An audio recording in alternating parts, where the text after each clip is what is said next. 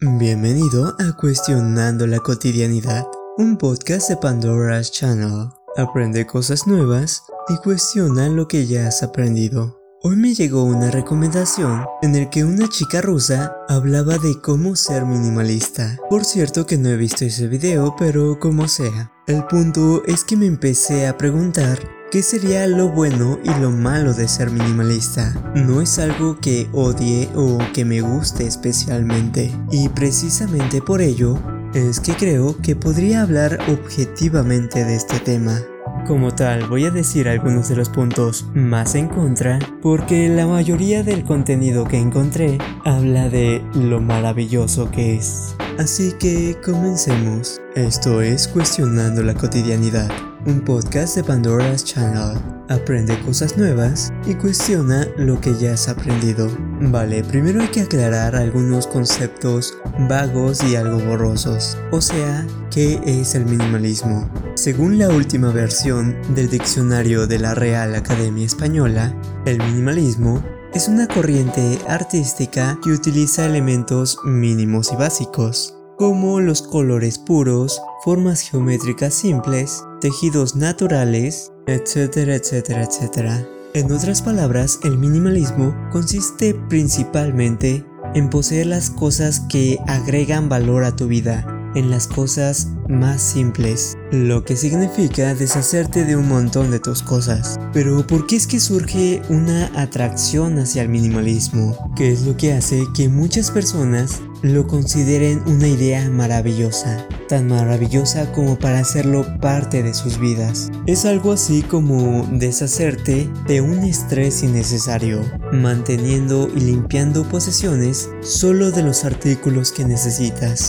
Vamos a ejemplificarlo un poco. ¿Para qué tener dos lápices si solo puedes ocupar uno a la vez? Tendrías que cuidar que no se te pierda, que no se te rompa la punta y encontrar un lugar para ponerlo mientras no lo utilizas. Ejemplo evidentemente adaptable a tus zapatos, videojuegos, relojes, joyería, celulares y cualquier objeto que tengas más de uno de sí mismo. ¿Quién no querría tener menos estrés en su vida? ¿Quién no querría tener más tiempo? ¿Quién no querría gastar su dinero solamente en las cosas necesarias? Y si eres un suscriptor de Cuestionando la Cotidianidad, sabrás que una de nuestras frases favoritas es no te compliques la vida innecesariamente.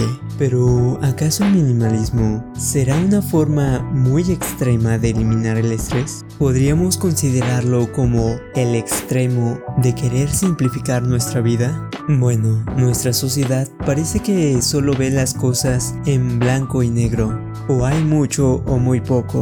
Y es que es algo que no se puede evitar pensar. Puedes tener bastantes cosas. Imagina tener 100 pares de zapatos. Además de tener 100 pares de zapatos, necesitas un lugar para acomodarlos. Y seguir comprando más y más objetos que a su vez están almacenando otras cosas. Incluso alquilando unidades de almacenamiento para almacenar más cosas. Y en casos más avanzados, tener que cambiarte de casa a una que pueda almacenar todo lo que tienes. Incluso hay gente que compra casas pequeñas para no verse tentados a comprar cosas innecesarias, cosas que no quepan en esa casa. Mantener a raya sus necesidades. ¿Para qué tener un taladro una tostadora o una patineta si solo lo utilizas una o dos veces al mes. Y eso quizás. Por cierto que ya se están construyendo nuevos departamentos que cuentan con almacenes de objetos, que precisamente son almacenes de objetos, donde todos pueden pedir una tostadora, una raqueta de tenis o un martillo. Únicamente cuando los necesiten los sacan, los ocupan y los devuelven un gran beneficio para que este objeto de escaso uso no les quite espacio de sus hogares. Por si les interesan los bienes raíces, ya saben. Y volviendo al tema, hay tres preguntas fundamentales dentro de la corriente minimalista. ¿Este objeto me trae alegría? ¿Es algo que realmente necesito? Es decir, ¿qué pasaría si no lo tuviera? Finalmente, ¿podría vivir en plenitud sin este objeto? También quiero aclarar que no significa necesariamente vivir al mínimo. o más bien sobrevivir sino que seguir teniendo objetos algo innecesarios y que nos causen felicidad, pero limitando el número de estos objetos, siendo conscientes de la utilidad y uso que le demos. Ahora enlistaré una lista de los puntos positivos de ser minimalista. Bueno, como ya se mencionó antes, el primer beneficio es que reduce el estrés. El estrés de tener que limpiar, tener que poseer, guardar y organizar las cosas. También te permite enfocarte en lo que más amas, tener en claro qué es lo que te gusta y qué simplemente no. Te proporciona mayor espacio. Te ahorrará gastar algún dinero en comprar cosas innecesarias. Incluso puede provocarte ganar dinero y es que vendes las cosas que posees y estas cosas tienen algún valor.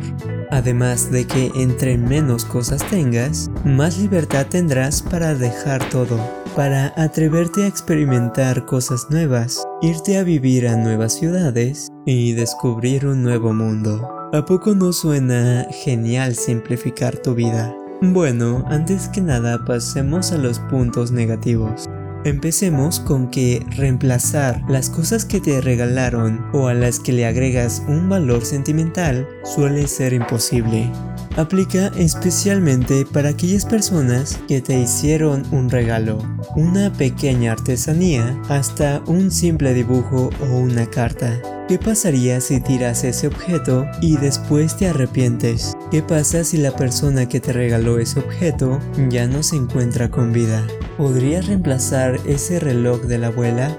Otro punto negativo es que probablemente te resulte costoso recuperar o reemplazar las cosas, como si tuvieras el número uno de una historieta famosa y que para recuperarla seguramente gastarías una buena fortuna. Aunque claro, estos son ejemplos de una persona que se arrepiente de ser minimalista. Vamos a mencionar los efectos o puntos negativos de aquella persona que es minimalista y no se está arrepintiendo de serlo. Bueno, cuando tienes pocos objetos, existe una dificultad, una dificultad para tener una personalidad y trasladar esta personalidad a una decoración especialmente si tienes pocos objetos, pues podrías decir que tu personalidad es ser minimalista, pero ¿qué tanto significado puedes encontrar al no tener cosas, al no tener un gusto especial por la música o una afición en especial hacia cierto superhéroe?